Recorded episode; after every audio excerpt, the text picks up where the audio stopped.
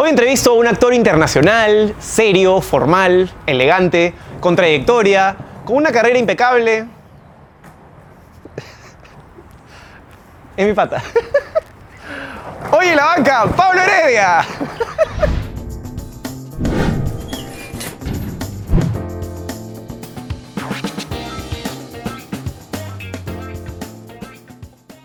¿Cómo estás? ¿Bien? Bien, bien, muy bien. La verdad, feliz de estar acá en la banca. Gracias. Buena camisa. ¿eh? Buena camisa. Creo sí. que tenemos el mismo canje, ¿no? El mismo look. Sí, sí, sí, está bien. Pero me, me falta algo para llegar a esa pepe, hermano. Sí, sí, sí. Va percha. va Hoy, hoy- percha. hoy estás especialmente guapo, debo decir, ¿ah? Gracias, gracias. Qué lindo, qué lindo. No, bueno, sí. Tú sabes que una vez leí un cuento, me acabo de acordar esto diciéndote esta, este comentario tan masculino. Acabas de remate, decir. me va a matar ahora. No, no, no. Una vez leí un cuento donde una chica, que era muy bonita, se- diríamos que no tenía opciones en la vida por ser tan bonita, y se cortaba la cara con, una, con un cuchillo y hacerse una cicatriz para ser más fea y tener más oportunidades de trabajo, de vida, etc. ¿Alguna vez te ha pasado, no creo que te hayas cortado la cara con un cuchillo, pero te ha pasado que por ser muy guapo o menos guapo o algo así has tenido más o menos oportunidades de trabajo? ¿Crees que influyen? Eh, es muy difícil ser yo, Jesús. Este... no, no, para, para. Hablando en serio, la verdad, yo no me considero una persona guapa así como para que. Que no, o sea, yo creo que lo mío, lo mío es el flor. Eso es mentira, pero weón. No, en verdad, yo no, no considero que. Es más, en, eh, igual en Argentina me ha, me ha faltado mucho el trabajo eh, por momentos. Tuve una trayectoria larga, después caí de bacle total y no me ayudó nada. No, o sea, En Argentina, y pasa algo en Argentina que es un país eh, súper intenso, creo, ¿no? Donde todo es... El argentino es en intenso, sí. El argentino. Eh, ¿Cómo es ser famoso? Tú empezaste siendo, digamos, excesivamente mediático. Tal vez no estaba formado para ser mediático, nadie te lo enseñó. Creo que nadie te lo puede enseñar en general a ser tan mediático. Pero en Argentina calculo que debe ser diferente, porque tienen fama, pues, de a tus referentes o a tus ídolos, engrandecerlos a lo máximo y luego con la misma facilidad tirarlos al piso y, y que te caigas. Sí, contra- bueno, eso es, la, eso es la tele, ¿no? Lo que la gente no sabe y no ve. Y lo ve naturalmente, que de repente ve un, un actor que no ve hace 20 años, ah, mirá, acá está ese que no lo vemos una vez, se cagan de risa, se mueren de risa y, y es una forma de bullying también, ¿no? Porque uno está tratando de salir adelante, ¿no? Y de repente no siempre tiene la suerte de tener trabajo, de... La gente de- asocia esta profesión con que eres millonario, mucho Claro, dinero y no es así. que ver.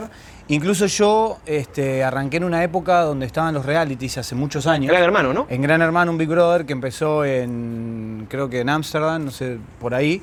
Es de Y- Endemol Shine, es, ese. Es de Endemol y lo compró el formato Endemol Argentina y yo estuve en el segundo. Entonces, ni bien yo, si bien antes de eso yo era bailarín, bailaba, no te rías. Este, No, no, baila, baila, baila, baila. Para ser, para ser este argentino baila hasta hacía salsa. show, hacía cosas con magia, hacía, hacía de todo un poco, ¿no? ¿Qué pasa? Yo también robaba con la magia. ¿qué se piensa que tú- No sos el único chorro, No soy el único. No, el señor lo hace bien. A mí me- cuando lo conocí me sorprendió, me tuve que quedar calladito.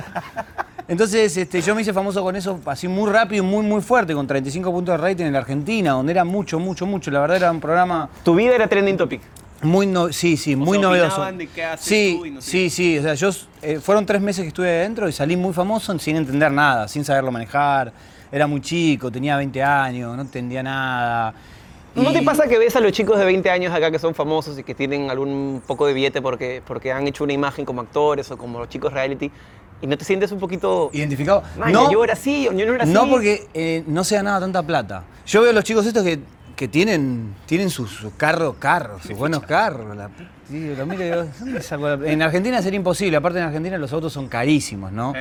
Un, cualquier auto te sale arriba de 20 mil dólares. Entonces imagínate, tener un BM, un, un auto bien, para no dar ninguna marca, eh, es demasiado caro. Sí, estamos hablando de 50 mil dólares. Y no cualquiera tiene 50 mil dólares, porque si no te compras un O departamento. sea, en ese momento eras mediático, pero, pero Pero solamente... no tenía eso. tanta plata, sí, no tenía, tenía mi gol, me acuerdo, mi en gol, el del pueblo, ahí, manual, sí. Manual, con el, el con el levantavidrio, sí, me acuerdo que salí de la casa de Gran Hermano y gasté 800 dólares para ponerle eléctrico, levantavidrio eléctrico, era muy pobre. Más caché, más era, caché. era muy pobre, era muy pobre. ¿Y luego pasas a trabajar en Rebelde Way primero o pasas Luego, a los seis, cuando yo salgo, también me doy cuenta que esto, yo siempre me, me gusta el arte, me gusta ser artista, estudié actuación de muy chico, estaba con toda esa movida y cuando salgo de la casa de mi hermano me dije, pucha, la cagué, boludo. Dije, la cagué. O sea, como que dije, después para entrar en una novela, para actuar, para, para hacer lo que yo quiero, me van a, a prejugar un poco, porque pasa un poco eso, lamentablemente, ¿no? Para bien y para mal. Porque para bien, pucha, consiguen de todo, tienen canje por todos lados,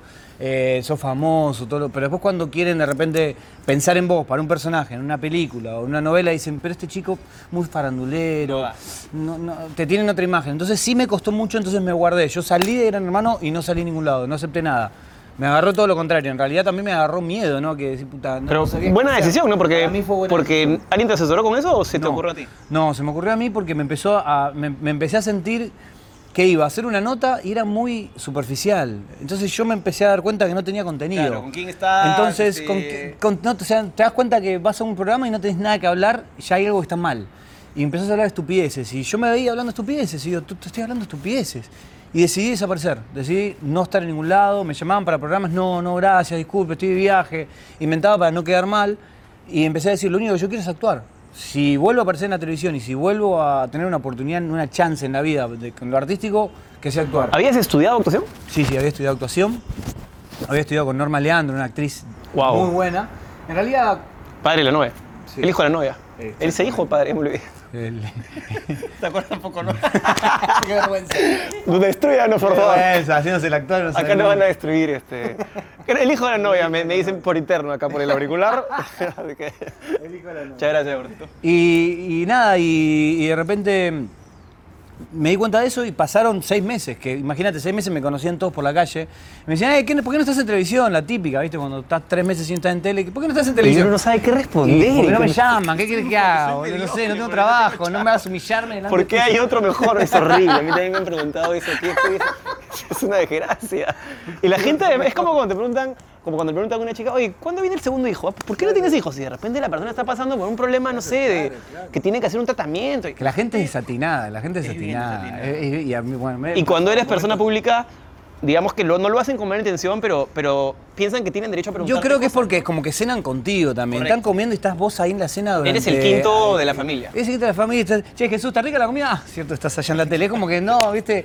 Y después te ven y Jesús, ¿cómo estás? ¿Qué contás? Will Smith decía eso, que la tele tenía, él hacía hecho, hecho todo Will Smith, pero decía que la tele tenía esa magia de poder entrar a tu jato mientras tú estabas en calzoncillos con tu hijo, está tu esposa de repente media, ¿no? en pijama y, ¿Tú estás viendo eso? y está ahí Will Smith. Entonces, ¿cómo no vas a familiar si está ahí metido?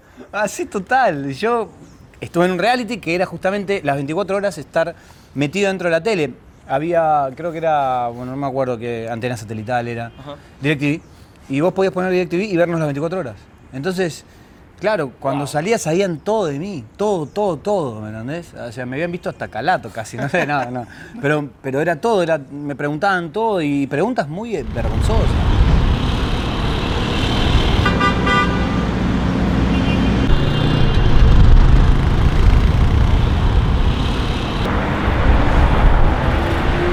Me, me pasa con los argentinos en general que siento que una vez Josué Méndez, un director que entrevisté hace mucho tiempo para una revista, me dijo, en Argentina cualquiera al que tú le hables es un potencial actor, si es que no es un actor desde ya. Hay algo con la onda, algo con el dejo, una cosa que yo siento media con onda, pero marquetera a la vez. Puede ser que, ¿La- la- la sientes? que cuando estás viviendo en Argentina hay, hay mucho una cultura de, de- de novela, de querer estar en la novela de Cris Morena, ¿no? Como que ese, ese sería el sueño del pibe de cualquier actor. Y las personas sí son un poco desinhibidas. Eso, lo digo en el carácter, muy- sobre todo. eh, Incluso los actores también. Claro, la cultura es, es muy nat- somos muy naturales. La personalidad siempre No es que para somos muy dramáticos, no. Entonces somos, a la, a la hora de actuar somos muy naturalistas y vos nos ves en una novela y es más o menos lo que se ve en la vida. Igual debo decir que yo que te conozco, tú no eres tradicionalmente el porteño, lo que, lo, digamos lo que el porteño como cliché tiene. Claro. Al contrario, serías más un argentino de Mendoza, de Rosario, que tienen, están un poquito ser. más, este, digamos, tienen un poquitito menos de su, su, su- su- esa soberbia que se le juzga, que se le prejuzga normal. Hay algo en el porteño bien, bien jodido a nivel mundial, ¿no? Que el porteño sí tiene esa, esa. El porteño y el cordobés, o sea, yo cuando vivís ahí te das cuenta las capitales importantes cómo son, ¿no? Cómo, cómo el son en cordobés verdad. también. El cordobés también es, eh, y aparte es muy de hacer bullying a la gente, todo es ponerle chapa, eh, todo, todo, todo. Y aparte son muy boca, son muy boca sucia. Y el cordobés más todavía. Entonces, sí ha- hablan muy mal, pero es, es muy simpático, el cordobés es demasiado simpático. De aquí arriba veo tu gorra, te quiero preguntar, ¿por qué Perú? ¿Por qué Perú? Bueno, yo La gorra está en inglés, pero es roja y blanca, ¿no? Por si no se entendió la analogía. Un poco estúpida, pero. Esto lo podemos editar, ¿no? Para que Sí, si baja el rating, no importa. Este, la verdad que yo había conocido Perú, me había gustado, vine a hacer acá. Este, necesito, necesito estar igual igual, porque siempre que está más arriba, ¿no? o sea, muy competitivo. Este, entonces, yo estaba en Rebelde Way, termino Rebelde Way, me llaman y me dicen, che, mira, hay una teletón para los niños con cáncer, qué sé yo, nos gustaría que participes, que nos vengas a apoyar. Y yo vine y conocí. Y cuando conocí me encantó, una ciudad con mar, comí increíble, la gente me pareció, sí, diferente. Somos, yo siento que tanto Argentina como Perú somos hermanos, ¿no? ¿Sabes? Está flasheando que esto se iba a caer. No, no, no, no. Está, está, tan clarito, tan clarito. Sí, grabado de por vida, la caída de los dos. Tan clarito, tan clarito, tan clarito. Lo primero que pregunté. Ya, ya. puede pisar acá. Entonces, por eso me reí. Aparte, esta banca, tú sabes que en verdad no, no lo he contado, pero esta banca se la robó, mi- se la robó mi viejo de la calle. la encontró tirada día oxidada y la subió a su camioneta, está loco. Claro, claro, que porque digo, claro, qué vergüenza. Yo cuando vi la banca dije, eso no lo compró ni a palos, ni... Papá, perdón que te quemé. Bueno, sigamos. Este, llegaste a la Teletón y favor, dijiste, Jesús.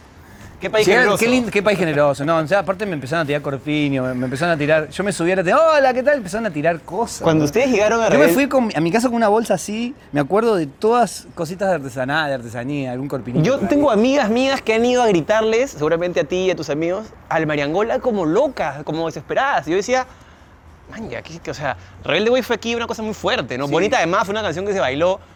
Yo la bailaba con un momento especial. Yo cuando la, tenía- cuando la escucho lloro, boludo. Yo no, no quiero saber más nada. A mí me veían y me va, Anita, o Anita, la típica, ¿viste? ¿Y qué se sentía estar en, o sea, pero tú tienes fans en Israel, Sí, en, en creo que en Rusia. Es una novela muy, para mí fue, yo agradezco mucho es más. El otro día le, le escribí un mensaje a Cris Morena porque yo le tengo mucho cariño y la verdad que Cris en Morena es la productora. Cris Morena es una productora muy importante que hace novelas y hizo éxitos muy grandes que yo estuve. Yo estuve en Floricienta, en, en Rebelde Way, bueno, chiquititas, de otras que yo no estuve, que fueron un éxito mundial.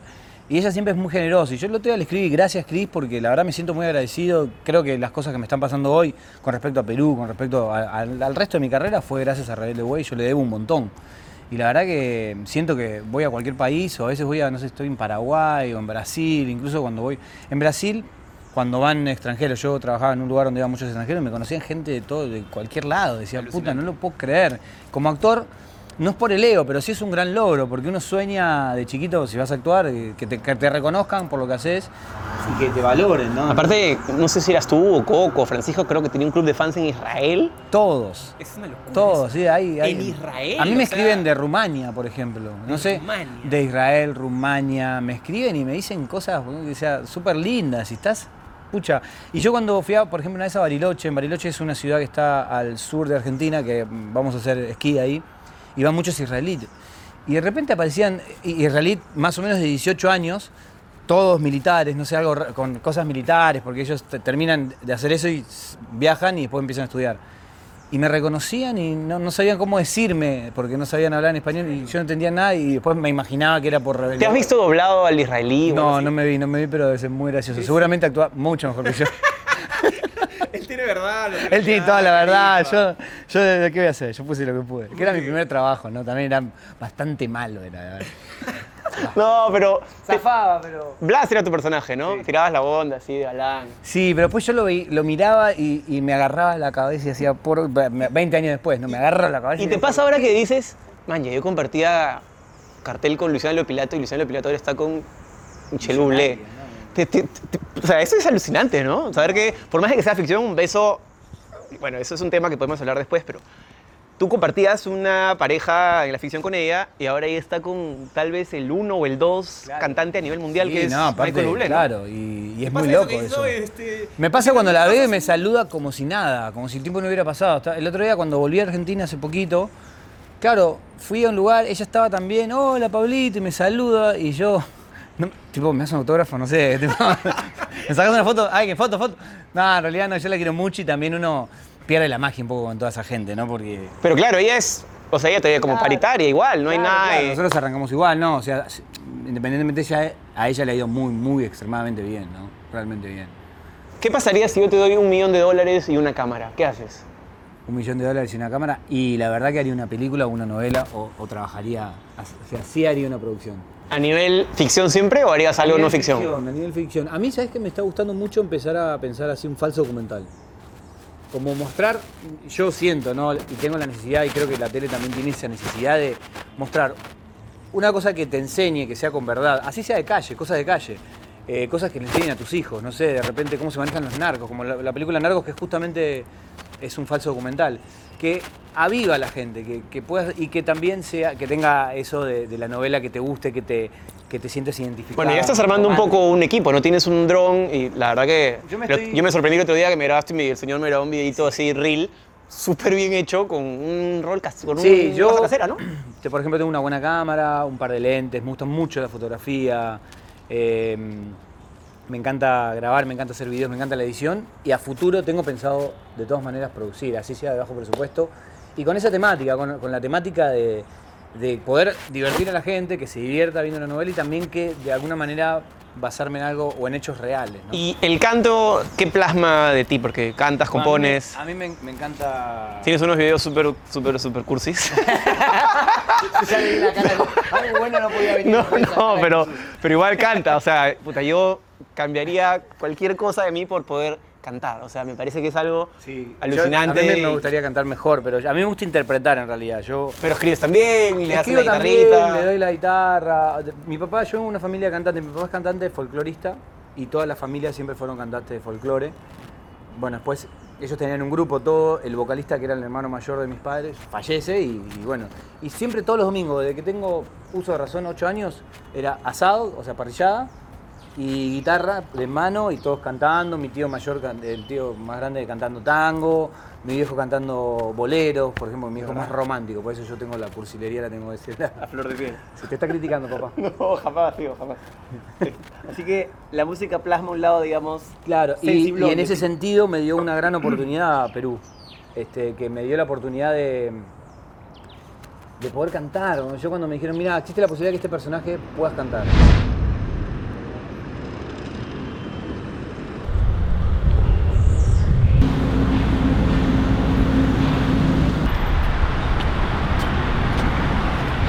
Y bueno, canté una canción y, Miguel, que es el productor general de BBQ, Miguel Zuluaga, me dijo, wow, qué bien, bueno, quiero que hagas varias canciones. Y yo encantado, la verdad, y cuando empezaron a sonar, y a veces me siento súper feliz cuando la gente en la calle me dice, che, escucho tus canciones, qué buenas tus canciones. Nadie me dice que bien canto. Es- pero, pero es bien chévere eso porque no solo Es te están bien diciendo qué lindo eres o qué bien actúas, que de repente es lo que más se escucha, sino se están conectando con una parte creativa tuya, ¿no? Eso es. Especial. Exactamente, exactamente. Como que en realidad la lucha de, para mí en, en la vida de, de un artista es justamente eso, que, que quieran lo que interpretas. A todo nivel, eh, actoral, canto o pintar o lo que, lo que a ti te guste. Cuando alguien te valora, porque tiene que ver con tu ser, con lo que tú eres, con lo que tú emanas, con tu energía que... Justo, justo. estaba, estaba quedando hermoso, ¿verdad? Cerraba la idea bien. Justo hablando de la aceptación del público y de BBQ, salió un programa y conduciste. Sí, tuve, tuve la oportunidad ¿Qué se también. Diferente, diferente. Yo, si bien siempre fui animador de eventos, en Argentina también lo he sido, de ir a animar un desfile, una premiación para empresas, y eso siempre lo he hecho. Es parecido, pero bueno, era compartido con Karen también y diferente, ¿no? Si bien también lo hacía como ficción, yo hacía la conducción, decía en acción, personaje hola, como personaje, ¿qué tal? Soy Lucas Pedregal y estamos acá en Beba Cuba, no sé qué, pero era un ratito, no era, un- no era una línea de personaje, me pareció difícil, algo difícil, me gustó, me pareció lindo, me gustó, pero, pero también me parecía así como mucha responsabilidad, ¿no? ¿Te gusta más la, la actuación? Sí, me, me siento que, que estoy más en mi zona, ¿no? Me gusta la conducción, me parece divertida, me parece que está buena. Me Le, parece... le dabas algo fresco, me parecía paja. Gracias, estaba, estaba, yo me sentía cómodo, ¿no? Me, me sentía cómodo, me sentía mm, Pero bien. claro, la tele aquí todavía tiene esos momentos en los que hay que hacer reír y luego rápidamente, casi casi, hacer que el invitado llore porque tiene que llorar, porque la lágrima. Todavía hay muchos productores que puntúan. Claro. Entonces, que van ahí. a- Bueno, eso, eso era lo único que, que yo tenía así como que de repente yo veía a una niña que la hacían llorar y la hacían llorar y la hacían llorar y ya me parecía, pucha, ¿no Sí. es un poco mucho? y, y a veces tú estás al medio y dices, ¿qué, qué es lo que está pasando en este momento? ¿Eso está bien porque estamos ayudando a esa persona? ¿O está mal porque estamos siendo amarillistas? Y Y a veces te come, ¿no? Claro, que no sabes, no sabes para, para dónde ir. Sobre todo cuando recién empiezas. Claro, entonces yo estaba ahí y es como que yo, yo tiendo también a, A descomprimir. a descomprimir constantemente. Yo veo un poquito, de- en la vida incluso, o sea, veo un poquito de tensión y de dramatismo Metes y siempre chiste. trato de meter un chiste, Claro. salvo que esté enojado de verdad y ahí no me para nadie y soy un toro y me recontra enojo, pero si no como que trato de descomprimir, ¿viste? De hacer- sí, pero me sale naturalmente. Se ve que porque a mí no me gustan las discusiones, no me gusta el trato ese, a mí me- lo que sí siento que tengo es humor, o sea, no de, de ser gracioso, digo, un buen humor. Sí, sí, sí. Entonces es como que me- quiero mantenerme así, en Y- buen humor, y en volviendo a armonía. volviendo a la actuación, ¿cuáles son tus referentes en Argentina y ahora aquí? Que, que, bueno, has tenido mucho contacto con muchos artistas. Eh, Eh, pucha, ¿Quiénes te parecen interesantes? acá ¿Qué interesantes, este, bueno, acá hay varios, ¿no? De en jo- jóvenes, por ejemplo, Sebastián Rubio, lo que está haciendo me, me parece interesante. Este, eh, está bien, me parece que tiene cosas interesantes. En cuanto a la novela, Patricia Portocarrero también me parece una gran actriz. Tiene muchos recursos. Tiene muchos recursos porque Para la comedia, sobre todo. Claro, para la comedia es, es especial, es muy precisa y siempre tiene algún chiste que puta te caga. O estás en el cine está bien, hacé la voz la además Hacé la voz. es económica, ¿no? Porque no tiene que tirar 500 palabras para hacer reír. No, Hace no, no sé qué hace, hace reír, hace, hace reír a la gente y, y también en el drama, que también estuvimos ahí haciendo drama, también es buena, o sea que es una buena actriz, ¿no? ¿Y en Este, Argentina? Ricardo Darín me parece un gran actor, un gran Él referente es para... otro lote, ¿no? Sí, sí, o yo- sea, es top 3 yo del creo que- mundo tranquilo. no sé si top 3 del mundo, pero sí. O sea, De Niro, Al Pacino y... para los argentinos sí. Pero puede para mí ser. también, ¿ah? O sea, Para mí, a mí me parece muy bueno, ¿no? Y es, es, es- Igual es- es subjetivo, es como ver un cuadro. es lo que, exactamente. ti, Es, uno, es lo que no otro, Yo digo, a la gente ve a Darín o yo veo a Darín y veo algo especial. Yo creo mucho en la energía de la gente, no sé, no sé qué tiene, pero tiene algo especial, porque todos lo podemos, oh, sí, sí, todos podemos actuar, pero hay algo que él hace, Tiene excesiva verdad. claro, sí, tiene mucha Todo. Las elecciones yo creo que el actor somos eh, tenemos que elegir constantemente qué emoción y qué sentido vamos a darle a la escena. Y muchas veces no es que el actor es malo y, y hay que juzgarlo, decir, no, es que elegiste mal y el director tampoco te, te- te supo ver y, y- y sacar lo mejor de ti. Entonces es como que, claro, o sea, siento que las, él tiene muy buenas elecciones actorales y seguramente tendrá muy buen- trabajará con muy buenos directores que lo dejan ser. Pero siento que cada elección actoral, porque uno se piensa que yo leo el guion y digo, puta, acá tenés que hacer así y llorar. Y él por ahí te, la cámara y te tira y un- te tira nada, en la mejor. boca y ya está. y ya está, ¿me entendés? Y claro, y por ahí a veces es así, ¿no? ¿Estás acostumbrado o ya te acostumbraste a la vida del actor? Esa vida de cojo la maleta y voy donde haya trabajo y soy gitano y no tengo arraigo. Sí, sí, no, independientemente de eso, o sea, yo creo que de eso no- nunca te acostumbras del todo, pero lo que sí me acostumbré a la independencia laboral. ¿Qué quiere decir? Hoy puedo estar trabajando seis meses, después estar cinco meses sin trabajo o tres meses sin trabajo viendo qué hacer, qué, qué posibilidades hacer. Ahorrando, Obviamente que Sacando de algún lugar. ¿no? Sí, bien. A veces, a veces tenés mucha continuidad de trabajo y ganás muy bien y ahí ahorraste y ahí, no te la- ahí es cuando no te la tenés que... ¿Crees que en algún momento eches raíces independientemente de dónde es el trabajo? Aquí En realidad creo que es lo que me gustaría, en realidad. Obviamente que en algún momento quiero tener una familia, si quiero tener una familia quiero vivir con mi familia. ¿Te gustaría tener hijos? Me gustaría tener hijos, me gustaría tener una familia grande, numerosa, me gustaría vivir con ellos, llegar del trabajo, tener una vida normal, ¿no? O sea, el, el tema de viajar y, y de- y trabajar en tu profesión y, y ponerle pilas a la profesión está buenísimo, pero priorizo la familia y priorizo también el tema de... Bueno, de repente ya tienes a. Ya tienes Sí, tengo novia por lo menos. Estás jugando a la casita ya un poquito, ¿no? un poquito, un poquito. Va a venir un perro, me compré un perrito. Y después llegan, ¿ah? Es el perro, Sí, y se después- dientes ahí en el baño, se llama de la almohada. Totalmente. Sí, sí. El cajón, que yo de repente estoy abriendo mis cajones, ya, me mudé. Uy, un cajón que tipo está lleno de cosas que no son mías, el Lindo, cajón. lindo. Hay, hay- hay- hay una debilidad artística en la pareja, tanto hombres como mujeres, en, en abordar el espacio del otro, porque no creo que sea algo solamente de mujeres, creo que los hombres también hacemos eso cuando estamos templados y, y de repente la chica que tiene el espacio, dejas una cosita, ¿no? Mi mochila la dejo por acá, mis zapatitos por acá. Claro, claro, Y claro. es una manera de abordar a la pareja. Es una manera de sí, de decir, puta. Tú eres mía, yo tuyo. Muy bien. Somos bueno, juntos, somos. eh, muchas gracias por la conversación. No, gracias a ti. Muy ameno, muy ameno. Este, Por lo general no es así en realidad, es No, mucho no. más aburrido. En pero... cámara, no sé qué pasa en cámara. Se prende como Darín cuando actúa, no entiendo. No, gracias. Así quedamos. No se pueden perder lo que viene con